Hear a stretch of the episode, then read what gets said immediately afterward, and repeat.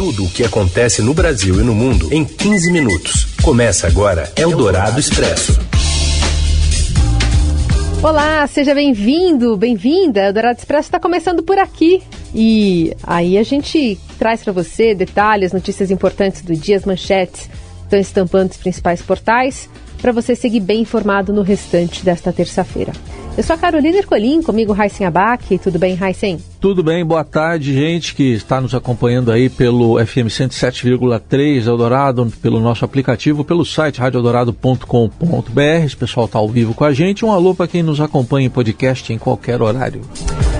Eu sou a Carolina Ercolim e, portanto, vamos aos destaques desta terça-feira, dia 9 de agosto. Brasil registra queda de 0,68 nos preços em julho, a chamada deflação, mas no acumulado de 12 meses, a inflação ainda está acima de 10%. Começa hoje, a menos de dois meses das eleições, o pagamento do Auxílio Brasil de 600 reais, do Vale Gás e do benefício aos caminhoneiros. E ainda a discussão de aumento salarial para ministros do Supremo e os novos recursos para quem quer menos exposição no WhatsApp. Eldorado Expresso. Tudo o que acontece no Brasil e no mundo em 15 minutos. A inflação de julho registra deflação de 0,6%, a maior desde o início da série histórica do IBGE. Os detalhes chegam do Rio com a repórter do broadcast Daniela Morim. O Índice Nacional de Preços ao Consumidor Amplo, IPCA, registrou queda de 0,68% em julho, a deflação mais intensa da série histórica iniciada em janeiro de 1980, informou o IBGE.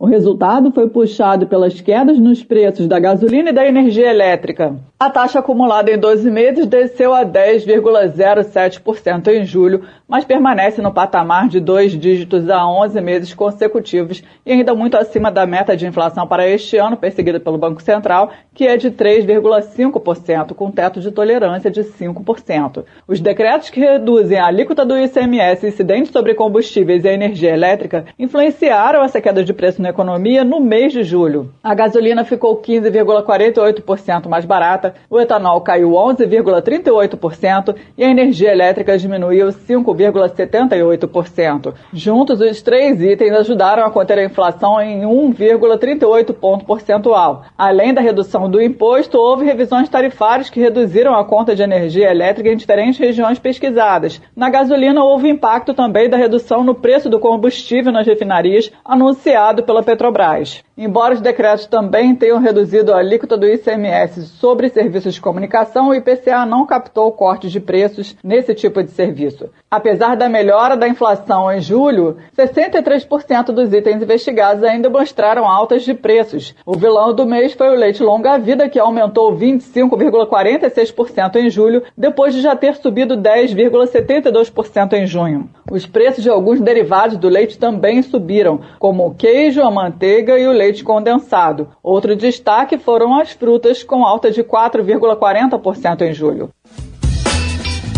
Na ata da última reunião do Copom, o, divulgada hoje, o Banco Central projetou que em 2023 a inflação será de 4,6%. Os detalhes chegam com a Thaís Barcelos. Boa tarde. Boa tarde, Carol. Boa tarde, Heisen. O Comitê de Política Monetária do Banco Central, o Copom, indicou na ata do seu último encontro, que aconteceu na semana passada, que tem preferência pela estratégia de manutenção da taxa Selic, a taxa básica de juros, no patamar atual de 3,75% ao ano, para alcançar a convergência da inflação para o redor da meta. O colegiado ainda repetiu que vai avaliar na próxima reunião, que ocorre em setembro, a necessidade de um ajuste residual de menor magnitude do que foi feita em agosto, com esse objetivo de trazer a inflação para o redor da meta no horizonte relevante, que inclui os anos de 2023 e, em menor grau, de 2024. Atualmente, as projeções do BC para esses anos são de 4,6% para 2023, acima do centro da meta de 3,25%, e para 2024 é de 2,7%, abaixo do alvo central de 3%. Além disso, o BC destacou que, em função da persistência dos choques recentes sobre os preços, o comitê seguirá vigilante e vai avaliar se somente a perspectiva de manutenção da taxa básica de juros por um período longo vai ser suficiente para trazer a inflação para o centro da meta. O BC ainda avaliou na ata que a dinâmica inflacionária de curto prazo segue desafiadora, com o avanço dos preços ligados à atividade doméstica em um ambiente em que os dados de crescimento econômico seguem surpreendendo positivamente. Além disso, o BC reconheceu que suas projeções de inflação seguiram se deteriorando, ainda que o cenário esteja cercado de incerteza e volatilidade. O BC ressaltou ainda que a elevação das expectativas e das projeções de inflação para o médio prazo se concentrou na inflação de preços administrados, em função do caráter temporário de algumas medidas tributárias patrocinadas pelo governo para diminuir a alta de combustíveis principalmente. Algumas reduções de impostos vão durar até o fim de 2022. Por isso, um retorno desses impostos no ano que vem, a expectativa é de alta dos preços novamente, o que o mercado financeiro chama de efeito rebote. O BC ainda fez avaliações sobre a atividade econômica. Segundo o BC, os dados continuam apontando para o crescimento do produto interno bruto, PIB, no segundo semestre de 2022, mas manteve a expectativa de desaceleração da economia nos próximos trimestres. Eldorado Expresso. De olho na disputa eleitoral, o governo dá início hoje ao pagamento de três programas sociais: o Auxílio Brasil de 600 reais, o Vale Gás de R$ 110 e a Bolsa Caminhoneiro de R$ 1.000. Os três benefícios são válidos apenas até o fim de 2022, ano eleitoral. Ao beneficiar 20 milhões de famílias, o Auxílio Brasil de no mínimo 600 custará 12 bilhões de reais aos cofres públicos somente em agosto. Além do valor principal, há benefícios complementares pagos de acordo com os perfis das famílias. No caso do Vale Gás, o valor do benefício dobrou e passou a equivaler a 100% do preço médio do botijão de 13 quilos. E o retrato do país que precisa desse pacotão de benesses para sobreviver é visto em uma pesquisa que aponta que o brasileiro tem entrado para a lista do calote por deixar de pagar gastos com alimentação. Mais informações com a Márcia de Chiara. Boa tarde. Boa tarde, Carol e Heisen. O brasileiro está indo parar na lista de inadimplentes porque não está conseguindo pagar as contas de gastos feitos com alimentação, um item básico. Uma pesquisa da Boa Vista mostra que 18% dos inadimplentes no primeiro semestre deste ano alegaram que foram parar na lista dos devedores inadimplentes porque não conseguiram pagar gastos com alimentação.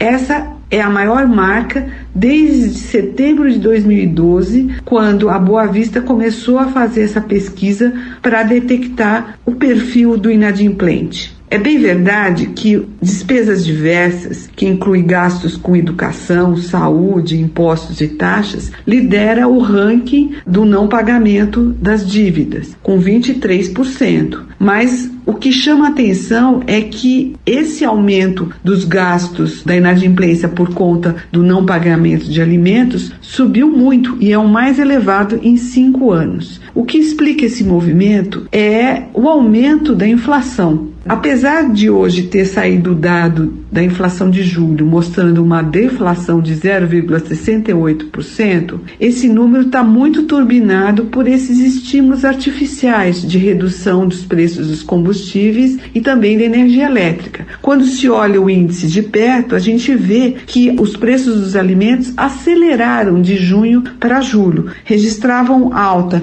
de 0,80 em junho e subiram 1,30 no mês passado.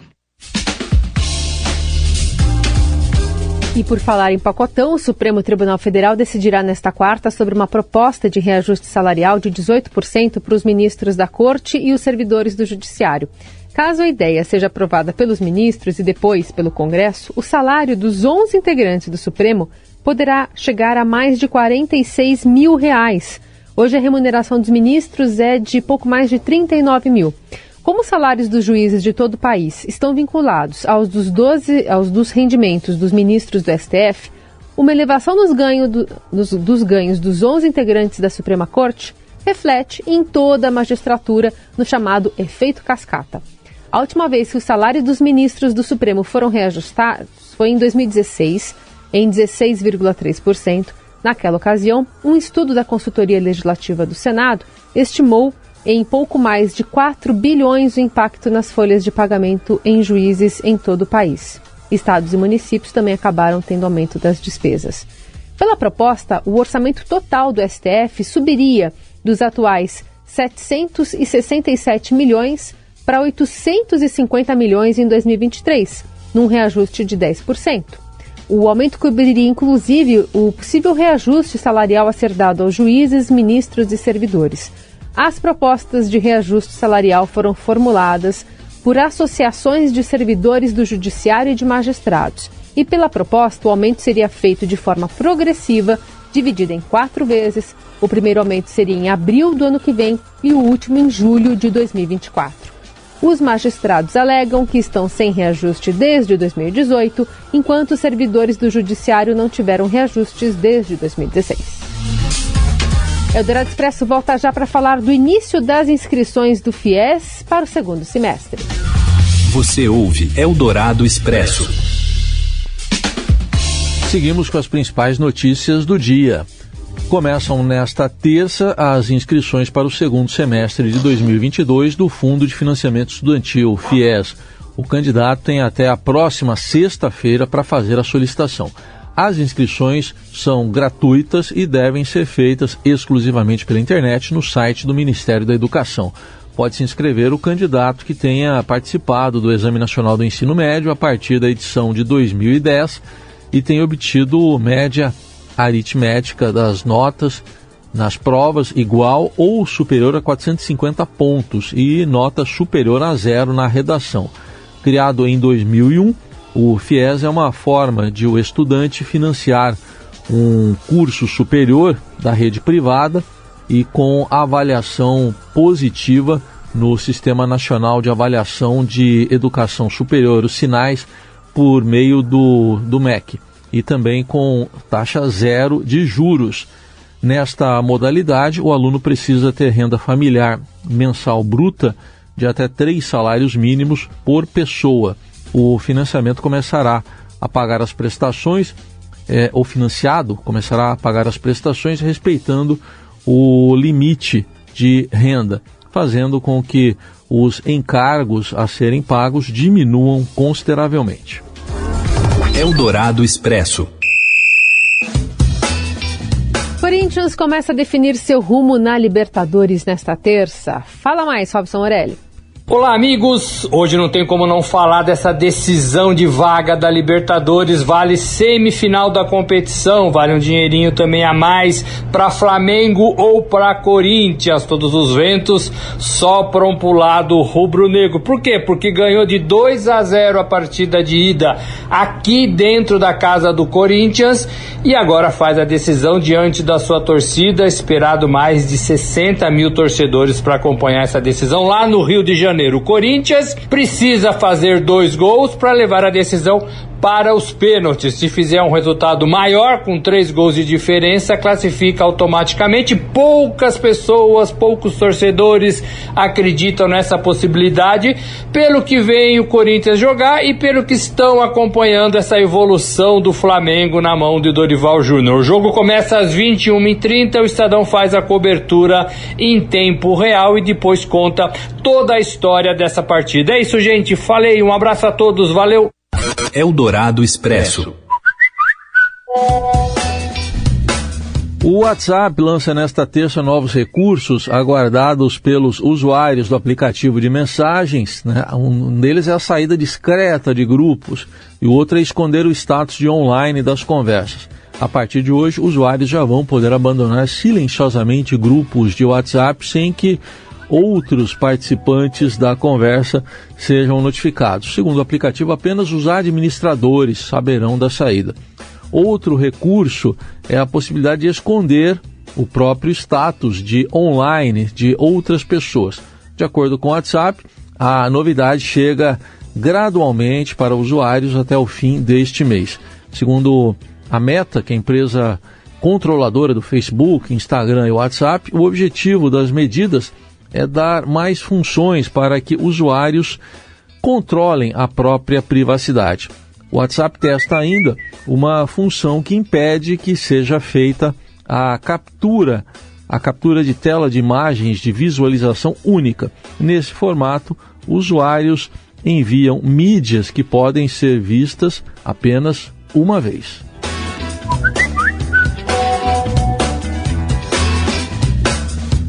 E assim a gente encerra o Eldorado Expresso desta terça-feira. Amanhã tem mais. Uma ótima terça para você. Valeu, gente. Obrigado. Até amanhã. Você ouviu Eldorado Expresso tudo o que acontece no Brasil e no mundo em 15 minutos.